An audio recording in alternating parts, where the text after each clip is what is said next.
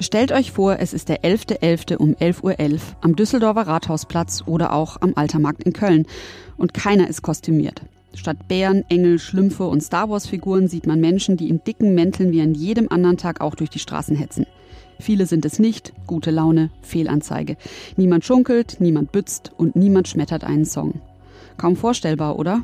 Aber genau so könnte es kommen, jedenfalls wenn es nach Jens Spahn geht. Das hat unsere Redaktion gestern exklusiv erfahren. Mehr dazu gleich. Übrigens hat auch unsere Kanzlerin Angela Merkel zu mehr Vernunft aufgerufen, und zwar bei ihrem Besuch gestern hier in NRW. Man könnte wohl sagen, sie war hier, um die Moral zu stärken, zwar nicht der Truppen, klar, aber eben doch die der rund 18 Millionen Menschen in NRW. Wir hören rein in das, was sie gestern bei der gemeinsamen Pressekonferenz mit Laschet gesagt hat. Ein Jahr ist es außerdem her, dass eine Frau in Frankfurt mitsamt ihrem Kind von einem Bahngleis vor den Zug gestoßen wurde. Das Kind hat den Vorfall nicht überlebt. Heute beginnt der Prozess gegen den mutmaßlichen Täter. Wir sprechen darüber. Mein Name ist Susanne Hamann. Schön, dass ihr zuhört. Der Rheinische Post Aufwacher. Der Nachrichtenpodcast am Morgen. Heute ist Mittwoch, der 19. August 2020. Legen wir los mit dem Wetter. Ich muss ja sagen, dass ich die kühleren Nächte sehr, sehr angenehm finde. Man merkt es schon deutlich, ob die Temperaturen nachts unter 20 Grad fallen oder nicht. Die gute Nachricht, das tun sie auch in den kommenden Nächten. Die Temperaturen liegen dann bei milden 14 bis 18 Grad. Tags dagegen wird es wieder sommerhaft warm bei Temperaturen von 24 bis 28 Grad. Der Himmel zeigt sich allerdings wechselhaft, teils bewölkt, teils klar, aber im Mittwoch bleibt es trocken. In der Nacht zu Donnerstag dann zunehmend stark bewölkt bis bedeckt. In der zweiten Nachthälfte kann es hier und da regnen. Am Donnerstag müsst ihr vor allem zu Tagesbeginn mit mehr Wolken und Regen rechnen. Dafür kratzen die Temperaturen wieder an der 30 Grad Grenze. Am Freitag dürfte es dann wieder heiß werden und das bei längerem Sonnenschein.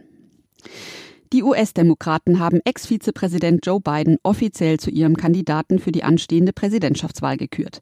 Beim virtuellen Parteitag der Oppositionspartei stimmte am Dienstagabend eine klare Mehrheit für den 77-Jährigen. Bei der Präsidentschaftswahl am 3. November wird Biden damit also den republikanischen Amtsinhaber Donald Trump herausfordern. Insgesamt soll der Oppositionsparteitag vier Tage dauern. Gestern am zweiten Tag hatten die früheren Präsidenten Jimmy Carter und Bill Clinton für Joe Biden geworben. Zitat Carter, Joe hat die Erfahrung, die Charakterstärke und die Anständigkeit, uns zusammenzuführen und Amerikas Großartigkeit wiederherzustellen. Wir verdienen jemanden mit Integrität und Urteilsvermögen, jemanden, der ehrlich und fair ist, jemand, der dem verpflichtet ist, was das Beste für die Amerikaner ist.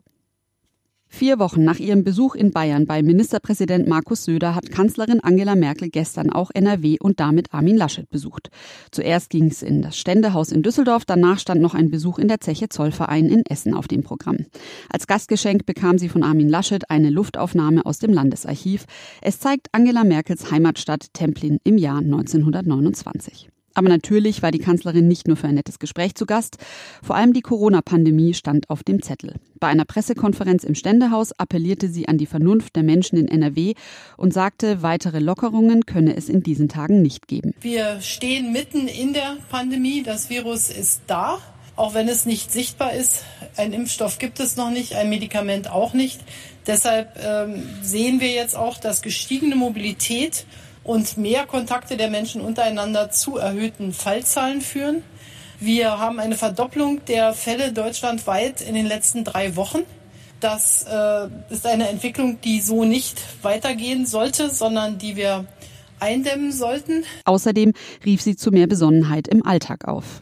Und so wie Armin Laschet das gesagt hat, kann ich es nur unterstreichen. Gehen die Infektionszahlen zurück, dann können wir mehr Öffnung machen. Gehen sie nicht zurück, dann muss man überlegen oder steigen sie an, was not möglicherweise notwendig ist. Auf jeden Fall können weitere Lockerungen aus meiner Sicht zurzeit nicht stattfinden. Auch die viel kritisierte Maskenpflicht an Schulen befand die Kanzlerin grundsätzlich als gute Maßnahme.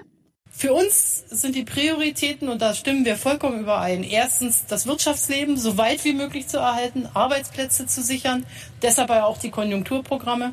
Und zweitens Schule und Kita zu ermöglichen so weit wie möglich. Ich möchte ausdrücklich sagen, dass es angesichts des Infektionsgeschehens in Nordrhein-Westfalen jetzt sehr konsequent war zu sagen, wir machen für die ersten Wochen der Schule einmal Maskenpflicht. Das ist sicherlich ein Handicap, Aber es ist allemal besser, als wenn wir dann nach zwei Wochen sagen, wir haben so viel Vorfälle in Schulen, dass wir das Schulleben doch nicht aufrechterhalten können. Überhaupt brachte der Tag gestern so einige Vorboten dazu mit sich, wie es in der kalten Jahreszeit weitergehen könnte. Gesundheitsminister Jens Spahn sagte laut Informationen unserer Redaktion in einer Telefonschalte, dass er den Karneval 2020-21 ausfallen lassen würde. Demnach sagte Spahn, Zitat, ich war selbst Kinderprinz und komme aus einer Karnevalshochburg. Ich weiß also, wie wichtig Karneval für viele Millionen Deutsche ist, aber ich kann mir Karneval in diesem Winter mitten in der Pandemie schlicht nicht vorstellen. Das ist bitter, aber so ist es. Der Bund Deutsche Karneval kritisiert die Pläne Spahns. Zitat, wir sind sehr überrascht über solche Pauschalaussagen, sagte der Präsident Karl Ludwig Fess unserer Redaktion. Bislang sei in keiner Weise mit den zuständigen Bundesverbänden über eine Absage der Session gesprochen worden. Ob es wirklich dazu kommen wird, dass etwa am 11.11.2020 die Karnevalshochburgen ohne Jeckes Treiben auskommen müssen, bleibt abzuwarten. Ich weiß ja nicht, wie es euch geht, aber wenn ich an einem Bahnsteig stehe und auf einen Zug warte, ist das so ein Moment der erzwungenen Ruhe. Da lasse ich meine Gedanken schweifen, beobachte das Treiben am Bahnsteig, vielleicht daddel ich etwas auf meinem Handy. Dass ich in diesen Minuten Wartezeit in Lebensgefahr schweben könnte, auf diesen Gedanken bin ich aber noch nicht gekommen. Das liegt so außerhalb meiner Vorstellungskraft, oder besser gesagt, es lag außerhalb der Vorstellungskraft, leider. Denn vor rund einem Jahr hat ein Mann am Frankfurter Hauptbahnhof eine Mutter und deren siebenjährigen Sohn vor einen einfahrenden ICE gestoßen. Die Frau konnte sich retten, der Junge aber starb. Der Fall hat damals ganz Deutschland geschockt. Es wurde viel darüber diskutiert, welche Sicherheitsmaßnahmen an Bahngleisen eingeführt werden könnten. Am Ende wurden alle verworfen. Ab heute entscheidet das Landgericht Frankfurt in einem Sicherungsverfahren darüber, ob der aus Eritrea stammende Tatverdächtige dauerhaft in einem psychiatrischen Krankenhaus untergebracht werden soll. Eva Kraftschek berichtet für die deutsche Presseagentur dpa aus Frankfurt über den Fall. Eva, fass den Fall doch nochmal zusammen. Was ist denn am Frankfurter Bahnhof eigentlich passiert? Es war ja eigentlich ein ganz normaler Urlaubstag damals im vergangenen Sommer an Gleis 7 im Frankfurter Hauptbahnhof und dann kam wie aus dem Nichts die Attacke. Ein Mann hat einen kleinen Jungen und seine Mutter ins Gleisbett gestoßen, direkt vor einen einfahrenden ICE und während die Mutter sich noch in letzter Minute retten konnte, kam für den Jungen jede Hilfe zu spät. Der mutmaßliche Täter gilt ja als psychisch krank und deshalb könnte es sein, dass ihm trotz der schweren Tat keine Gefängnisstrafe droht. Was ist denn eigentlich über den Mann bekannt? Der Täter ist 41, stammt aus Eritrea am Horn von Afrika und lebte schon seit vielen Jahren ganz unauffällig in der Schweiz, ist selbst dreifacher Familienvater und war bis jetzt völlig unauffällig, fleißig äh, und überhaupt nicht auffällig. Doch irgendetwas ist im vergangenen Jahr mit ihm passiert. Erst gab es einen Fall von häuslicher Gewalt. Er hat seine Frau und seine Kinder eingeschlossen, eine Nachbarin äh, mit einem Messer bedroht und wurde zur Fahndung ausgeschrieben und war erst ein paar Tage vor der tödlichen Attacke in Frankfurt angekommen. Letzte Frage, Eva. Wie geht es denn inzwischen der Mutter des getöteten Jungen und der Familie insgesamt? Die Familie des Kindes, die sind Nebenkläger in diesem Prozess und sie werden psychologisch betreut. Vor ein paar Wochen haben sie eine ganz seltene Mitteilung herausgegeben und gesagt, es geht uns nicht gut. Sie haben von dem Schmerz gesprochen, der sie ihr ganzes Leben sicherlich äh, begleiten wird und von dem schweren Schicksalsschlag, den der Tod des kleinen Jungen für sie bedeutet hat. Danke dir für den Überblick, Eva. Und jetzt noch ein Überblick über die wichtigsten Themen des Tages.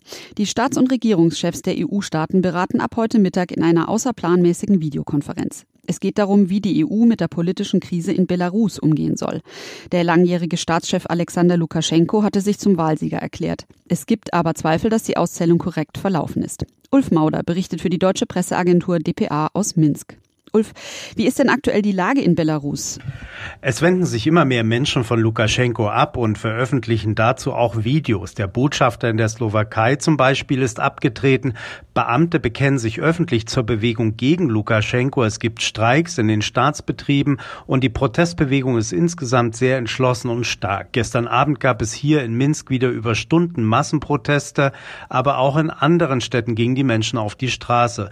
Doch auch der Machtapparat kämpft verknüpft mit einstudierten Parolen für Lukaschenko haben parallel auch tausende Staatsdiener demonstriert. Anders als die Proteste der Opposition wirken diese aber kaum echt und schon gar nicht leidenschaftlich. Die EU hat ja extra einen Sondergipfel zum Thema einberufen. Aber welchen Einfluss kann sie überhaupt auf die Entwicklung in Weißrussland nehmen? Die Menschen hier in Belarus sind im Grunde mit ihrer Revolution beschäftigt, die ja nicht wegen sozialen Problemen angefangen hat, sondern aus einem echten Streben nach Freiheit heraus. Mir hat hier in Minsk der frühere Kulturminister und jetzige Oppositionspolitiker Pavel Latuschko gesagt, dass es für die Opposition das wichtigste Signal wäre, wenn die EU die Wahl Lukaschenkos nicht anerkennen würde. Er sagte, dass die EU über all die Jahre immer wieder auf die Einhaltung der Menschenrechte und Demokratie gepocht habe und wenn die Europäische Union nun wirklich zu ihren Werten stünde, meinte er, dann könne auch niemand Lukaschenko als Präsident anerkennen. Ulf Mauder in Belarus, vielen Dank für die Infos. Die bayerische Gesundheitsministerin Melanie Hummel muss heute im Landtag erneut Rede und Antwort stehen. Es geht um die viel kritisierte Corona-Testpanne bei Urlaubsrückkehrern an Bayerns Autobahnen. 44.000 Tests waren nicht zugeordnet, 900 Infizierte ahnten durch die Panne nichts von ihrer Erkrankung. Bis heute fehlen viele Testergebnisse. Auf Initiative der Opposition kommt dazu nun mitten in der parlamentarischen Sommerpause der Gesundheitsausschuss zu einer Sondersitzung zusammen. Das Auto stehen lassen und mit dem Fahrrad oder der Bahn fahren. So sollte es eigentlich mehr und mehr sein, um dem Klimawandel entgegenzuwirken. Aber auch fünf Monate nach Beginn der Corona-Beschränkungen fahren die Deutschen weiterhin deutlich weniger Bus und Bahn als zuvor. Im Verhältnis zu vor der Krise fahren derzeit noch etwa 60 Prozent der Fahrgäste im Nahverkehr, wie der Verband deutscher Verkehrsunternehmen mitteilte. Für Klimaschutz und effiziente Mobilität reiche das bei weitem nicht aus, so der Spitzenverband. Er koordiniert eine Kampagne, mit der die Kunden zurückgeholt werden sollen. Sie soll an diesem Mittwoch in Berlin präsentiert werden. Das war der Rheinische Post Aufwacher vom Mittwoch, den 19. August. Euch wünsche ich jetzt, dass ihr gesund und entspannt durch diesen Tag kommt. Bis demnächst. Tschüss. Mehr bei uns im Netz www.rp-online.de